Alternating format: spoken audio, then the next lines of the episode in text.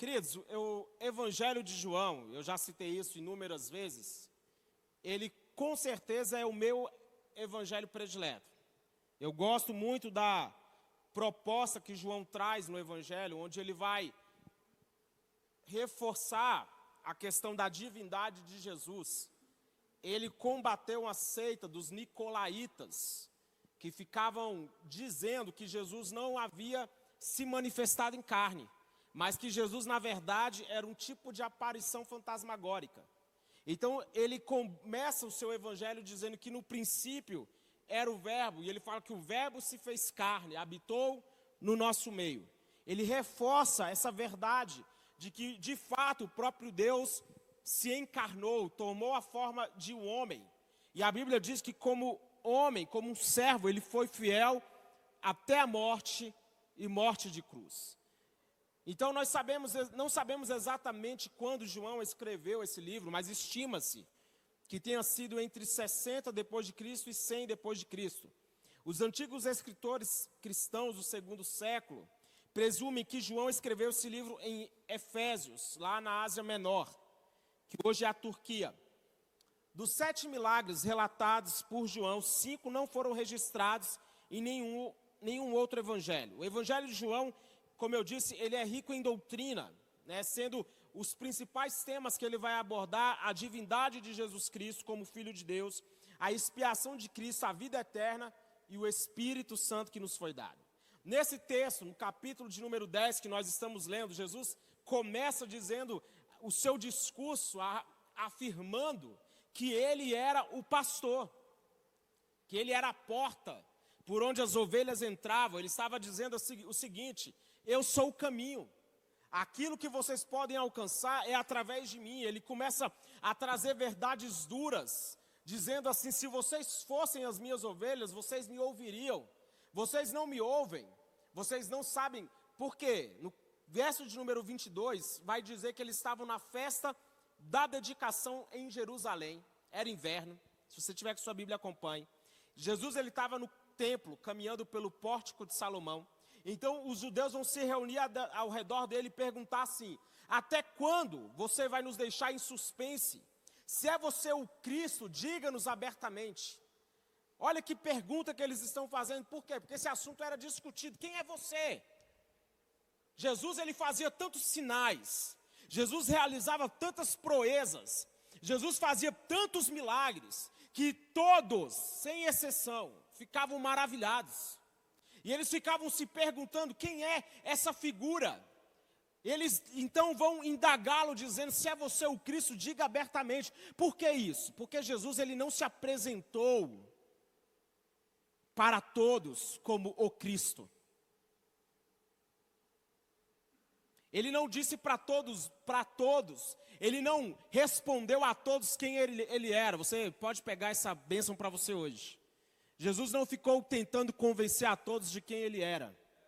Jesus não ficou preocupado com o que os religiosos, com o que os fariseus pensavam a respeito dele. Na verdade, a Bíblia diz assim que Jesus conhecia os pensamentos dele, Jesus conhecia as más intenções dos corações dele, e Jesus estava sempre não respondendo a esse tipo de coisa.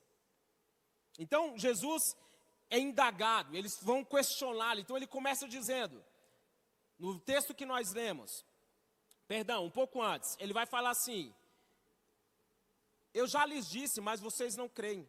As obras que eu realizo em nome do meu Pai falam por mim, mas vocês não creem porque não são as minhas ovelhas. Jesus está falando assim: as obras que eu realizo, as minhas atitudes, olhe para cá, por favor. As minhas atitudes dizem quem eu sou. Irmão, suas atitudes estão dizendo quem você é, não importa. Não importa as justificativas que você dê. Porque existe uma frase muito conhecida que vai dizer assim: nós agimos como queremos, mas reagimos como de fato somos. Nada mais autêntico em nós do que as nossas reações. Então pergunto: como você tem reagido diante dos seus desafios? Das lutas que você tem, dos problemas que surgem? Porque acredite, o repertório da vida é feito disso. Mas nós precisamos sim, a cada dia, buscar amadurecer. as escolhas que nós fazemos diante dos desafios que a vida nos apresenta. Então acredite, você pode ter muitos desafios, mas se você hoje tem tido reações que você sabe que não são as que você quer, busque o fruto do Espírito. Busque, Senhor, eu quero reagir como o Senhor reagiria. Então, no verso que nós lemos, ele começa a citar algumas coisas. As minhas ovelhas ouvem a minha voz, eu as conheço, e elas me seguem.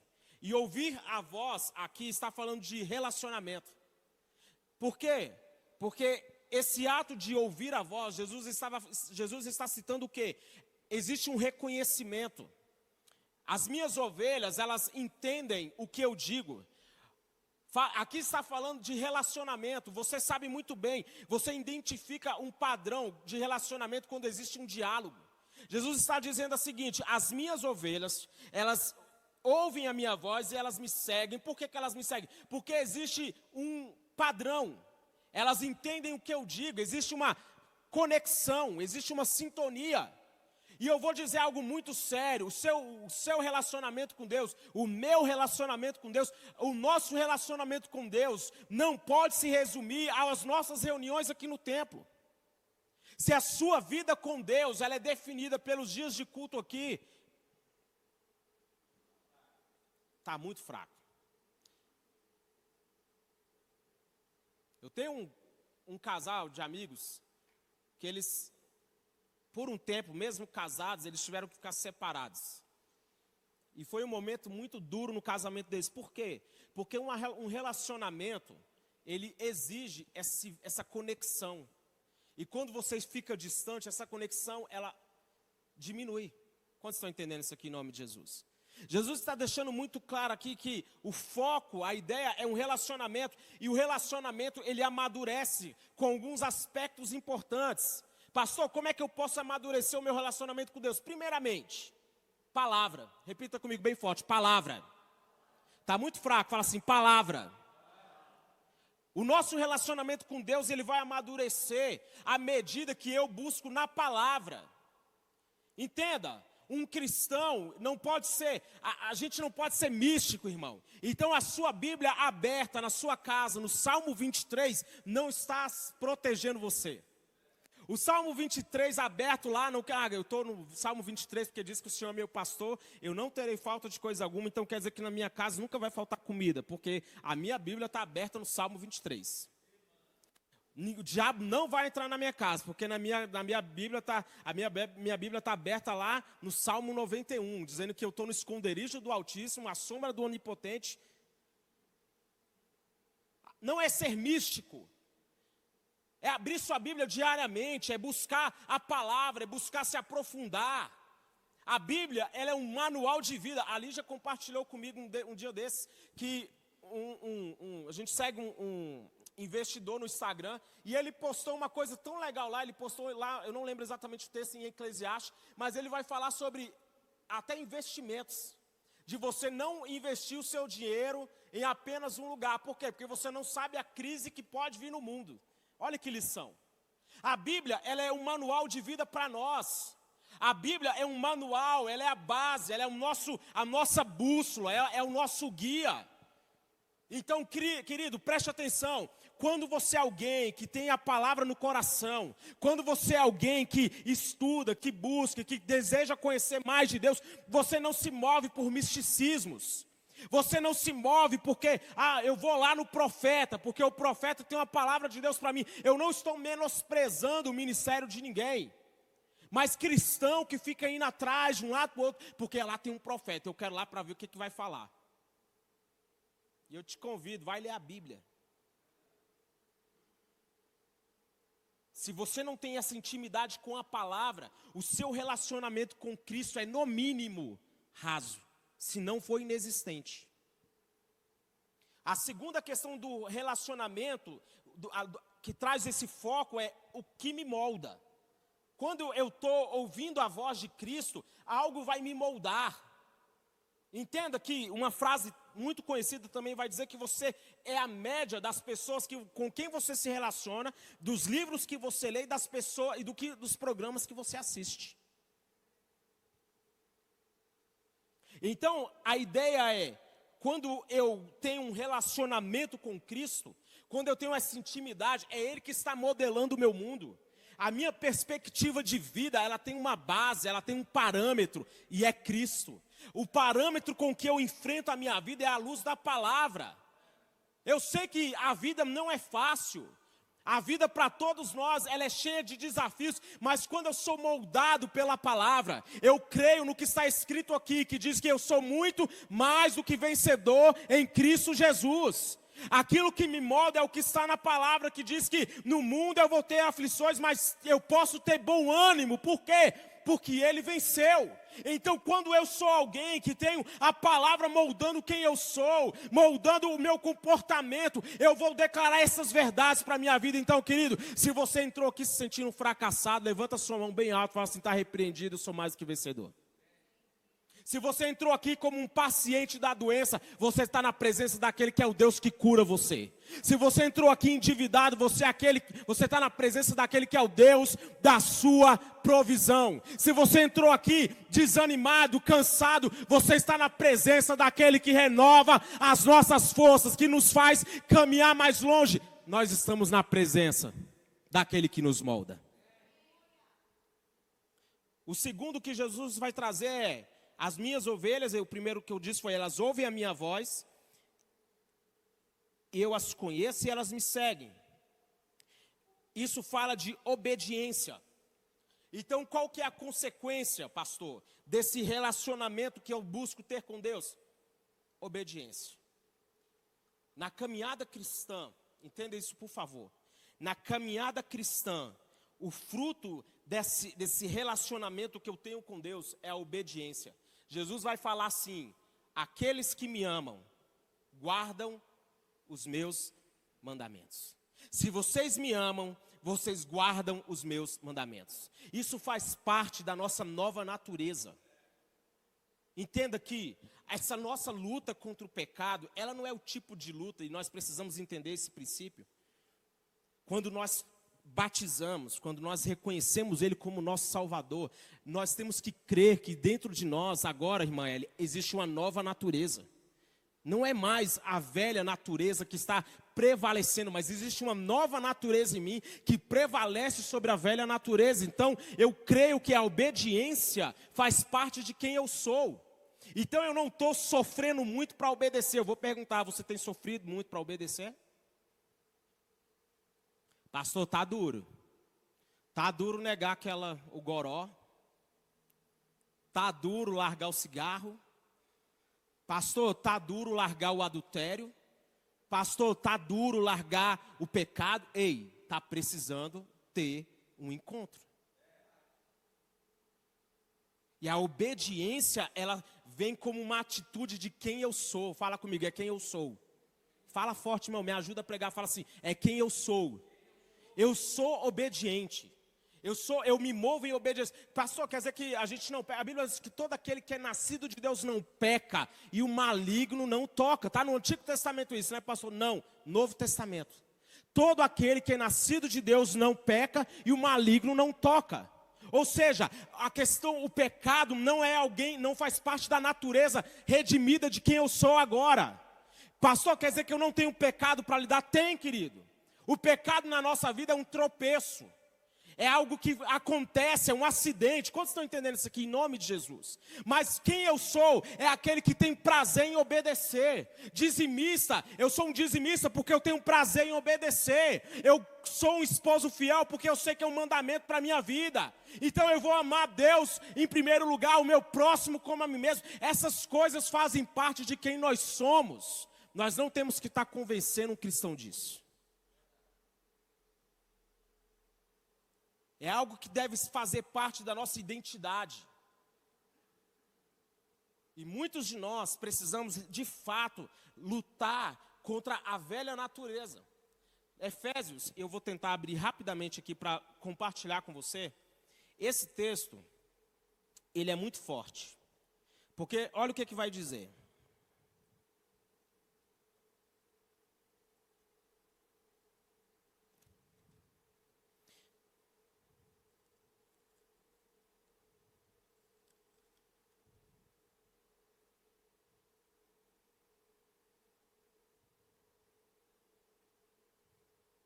Só um momento.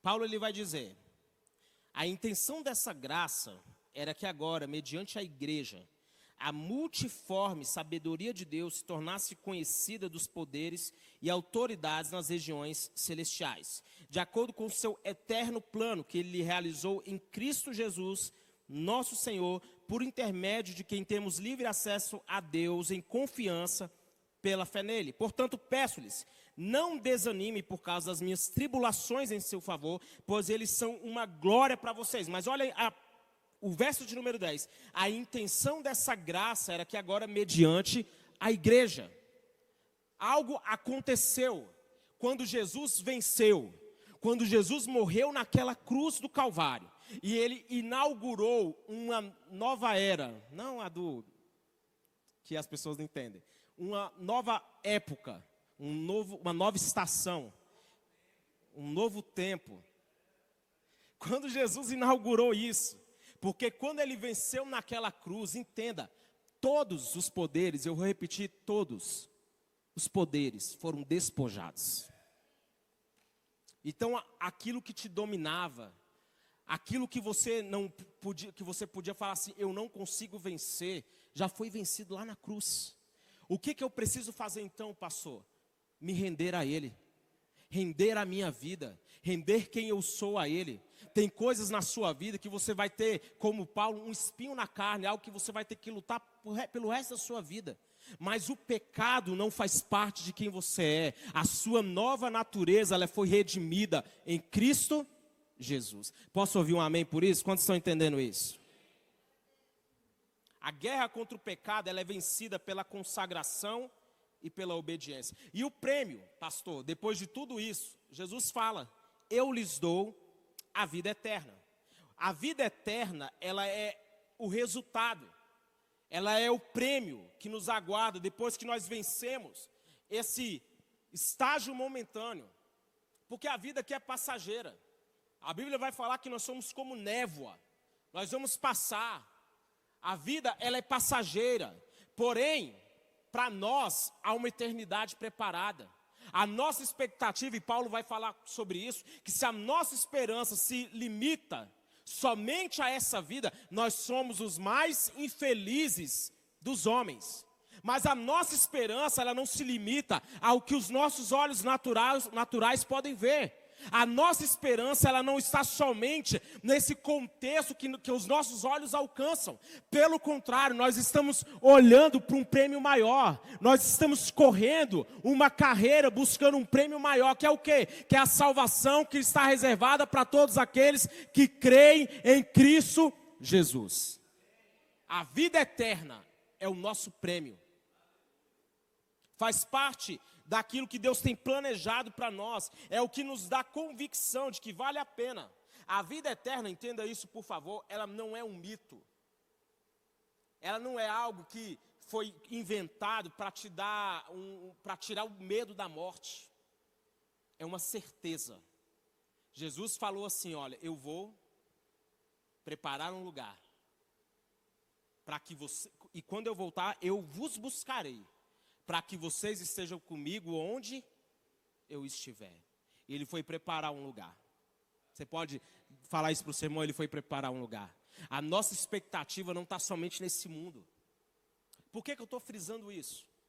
Porque, às vezes, nós ministramos tanto, e é claro que é importante isso, frisamos tanto a importância de você ter uma vida plena aqui na terra, porque é, são extremos, né? A gente sempre fala sobre isso. Há pessoas que pensam que a vida aqui na terra tem que ser miserável e acabou porque o mundo é mau. Aí tem os outros extremos que acham que, que tem que conquistar tudo agora. Aí a Bíblia vai falar assim, louco. E se hoje pedir a tua alma, o que tu acumulou vai ficar para quem? A verdade é que nós precisamos entender que a vida que vivemos agora, ela é o ponto de partida. Repita comigo bem forte isso. Ponto de partida. A salvação, e o pastor Costa Neto fala sobre isso, é o ponto de partida, ela não é a linha de chegada. Ela é pelo contrário, ela é de onde nós saímos, é o começo da corrida. O alvo é lá na frente, o alvo é a vida eterna. A nossa busca nesse momento aqui não pode se resumir somente a dinheiro, a conquistas materiais. Nós temos que sempre ter em mente que nós estamos buscando um prêmio maior, algo muito melhor, muito maior nos foi preparado. Sabe o que a Bíblia vai falar? Que os antigos, muitos deles morreram sem alcançar a promessa. Mas sabe por quê? Porque eles vislumbravam um prêmio muito melhor. Tem promessas aqui de Deus para você? Ei, eu quero dizer que tem coisas muito melhor preparadas. Existe algo ainda muito mais pleno, existe ainda algo muito maior que Deus reservou para todos aqueles que creem nele. Jesus vai dizer: Eu lhes dou a vida eterna, elas jamais perecerão. Isso aqui fala de segurança. É Ele quem nos garante. Querido, entenda: estar nas mãos dele é o melhor, é o melhor lugar onde nós podemos estar. Jesus está falando aqui, as, elas estão em minhas mãos. E eu gosto muito do desfecho que ele fala assim: quem vai poder arrancá-las das minhas mãos? Jesus está dizendo aqui que existe um lugar de proteção para nós. Existe um lugar de segurança. Na Bíblia, sabe o que a Bíblia vai dizer? Que na mão direita de Deus há riquezas e, e glória e na sua mão esquerda acúmulo de dias. Quem quer estar nas mãos dele? Entenda que essa bênção Davi viveu. A Bíblia vai dizer assim que Davi morreu em boa velhice. Davi morreu acumulado de bens. Davi é uma personificação dessa verdade, de um homem que cumpriu, e a Bíblia ainda vai falar isso, que cumpriu o seu papel.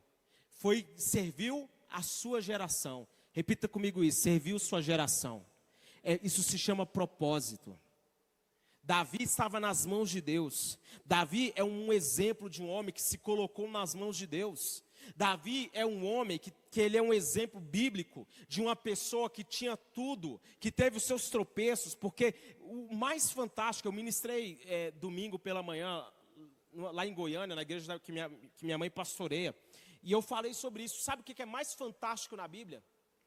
Que ela não cria mitos em torno dos nossos referenciais. As pessoas que estão na Bíblia, que são os nossos referenciais de fé, eu espero que seja o seu.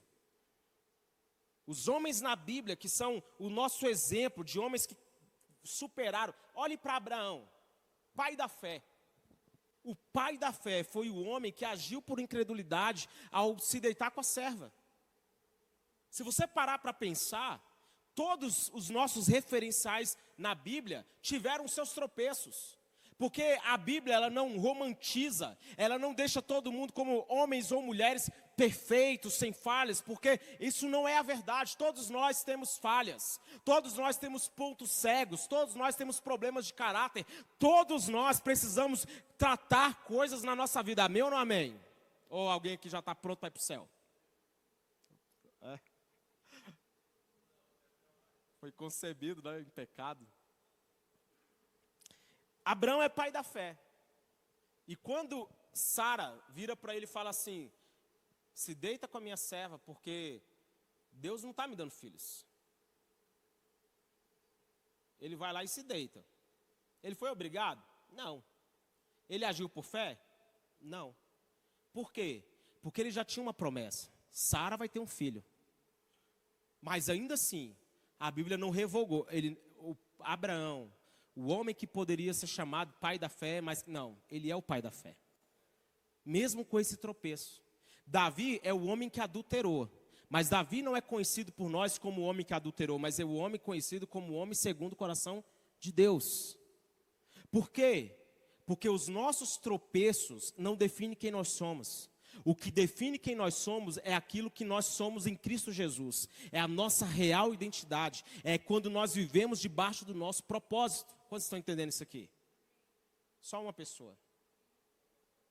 Deus não cria, a Bíblia não cria esses mitos em torno dos nossos referenciais. Então, Davi, ele é um homem que, quando adolescente, foi ungido para ser rei. E ele vai viver de, de, depois disso, anos sendo perseguido, vivendo em cavernas, desertos, lutando guerras, tendo que se fazer de doido. Davi é um exemplo bíblico de um homem que depois que teve a unção, a vida dele não ficou mais fácil. Mas Davi ele sempre se movia debaixo de um princípio. Eu não vou agir fazendo algo que vai encurtar aquilo que Deus tem para mim. Duas vezes ele teve a oportunidade de encurtar o caminho. Por duas vezes ele teve a vida de Saul em suas mãos, duas vezes. Em um momento ele corta um pedaço das vestes de Saul. E a Bíblia vai dizer que ele se sentiu tão culpado por aquilo, porque ele disse assim: Eu toquei em ungido do Senhor. Saul era um homem que o perseguia, mas Davi não agiu por impulso. Quantas vezes você já agiu por impulso? Quantas vezes você já falou coisas por impulso? Quantas vezes você tomou decisões por impulso? Quantas escolhas nós não fazemos por impulso? Davi não encurtou o caminho, ele decidiu, ele falou assim: opa, recuou. Eu vou citar isso aqui de novo. Ele recuou. E isso parece para algumas pessoas algo muito impossível ou muito improvável. não sou, eu não recuo, pastor. Eu não volto atrás. Ei, você está precisando aprender a respirar fundo, ler um pouquinho, porque voltar atrás, rever as escolhas, fazer voltar atrás, isso é cristão. Eu quero concluir. Jesus diz: quem pode arrancá-las das minhas mãos. Isso aqui é um desafio. Eu não sei o que o diabo intentou contra você. Eu não sei o que o diabo intentou contra a sua casa. Eu não sei quais são as os desafios, os obstáculos que você está vivendo, mas eu vim profetizar nessa noite no nome de Jesus, a sua casa está nas mãos do Senhor. A sua casa ela está firmada no Senhor, e o desafio é quem poderá arrancá-la das minhas mãos. Não vão ser as dívidas, não vão ser as doenças, não serão os problemas, não serão as artimanhas do diabo que vão me arrancar do lugar de onde eu estou. Eu estou plantado na casa do Senhor. Eu estou plantado na presença do Senhor. E quando eu estou nesse lugar sólido, nesse lugar firme, vai vir chuva, vai vir tempestade, eu vou permanecer de pé.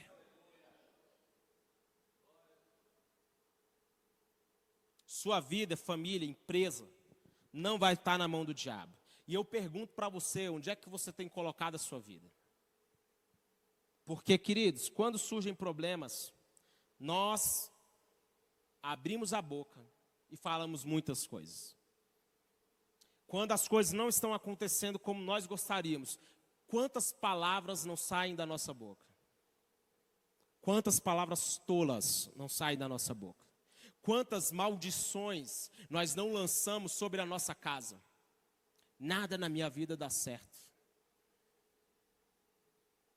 Esse meu casamento foi o maior erro da minha vida.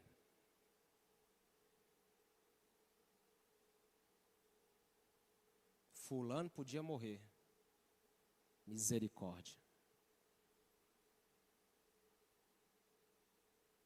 Jesus, ele teve que lidar com todo tipo de pessoa. Jesus teve que lidar com a multidão. Aqueles que vinham até ele, Priscila, só querendo milagre. Mais pão. Jesus teve que lidar com os opositores, aqueles que ficavam procurando algo para o acusar. Jesus teve que lidar com os manipuladores. Jesus teve que lidar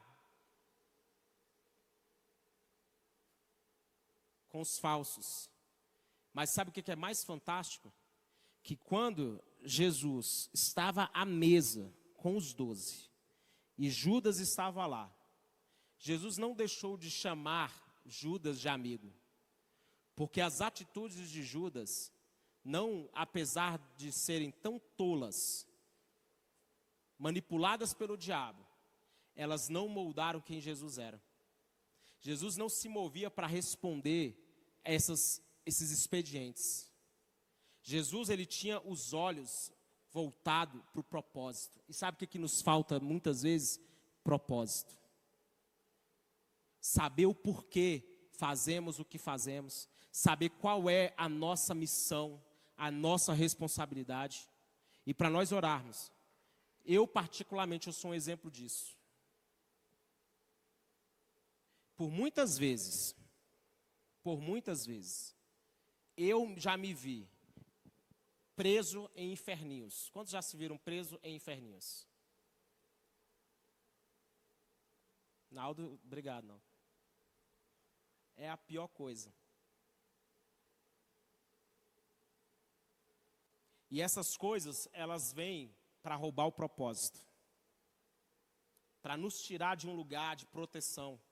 Porque não existe comunhão entre a luz e as trevas, irmão. Então, as coisas na sua vida que você não consegue corrigir, elas serão sempre um empecilho para as coisas maiores que Deus quer fazer. Às vezes você precisa, como eu disse, fazer o caminho de volta, voltar atrás, corrigir, tratar, resolver o que tiver que resolver. Então, faça as pazes com as coisas do seu passado. Deixe para trás as mágoas, as feridas, a amargura, o rancor. Deixe para trás o pecado. O pecado, ele sempre vai te empurrar para baixo. Ele é uma âncora, na verdade. E às vezes nós não nos. E eu já falei isso aqui e nós vamos orar com isso. Eu me vi já muito envolvido em coisas e quando você se desvencilha desses erros, quando você começa a abandonar, Deus vai começando a preparar as coisas que Ele já tinha reservado para você, elas vão começar a serem liberadas.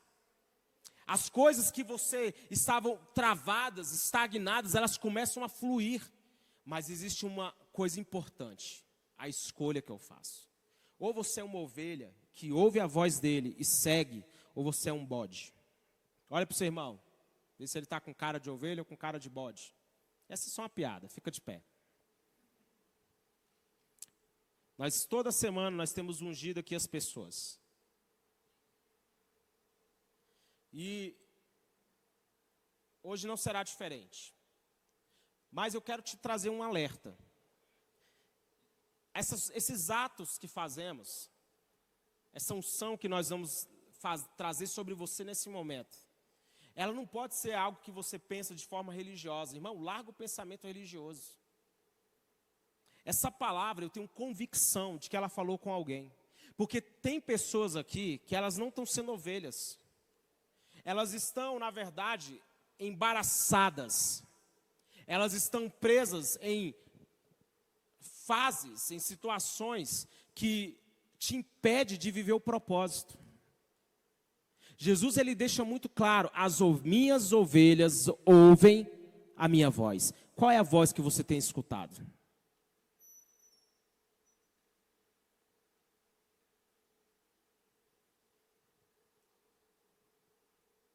Há pessoas que não conseguem sair de um lugar, elas ficam presas na, naquela fase, ela quer devolver algo que lhe fizeram.